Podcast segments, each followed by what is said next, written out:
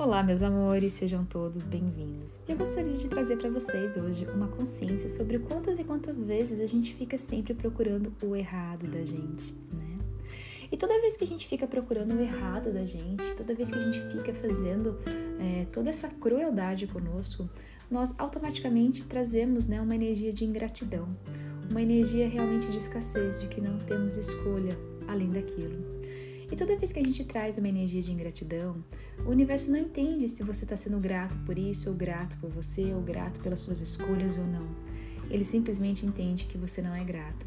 Então, ele recebe essa energia e dessa forma ele começa a não te enviar as possibilidades que estão disponíveis para você. Então, como seria você ser mais grato por você, mais grato pelas suas escolhas e também ser grato por tudo o que aconteceu na sua vida, pois foi onde te trouxe até aqui hoje.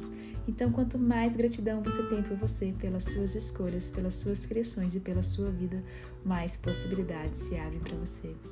E como seria diariamente você ser a energia da gratidão e convidar a energia da gratidão para estar sempre presente para você, pois assim você vai estar aberto sempre para todas as possibilidades.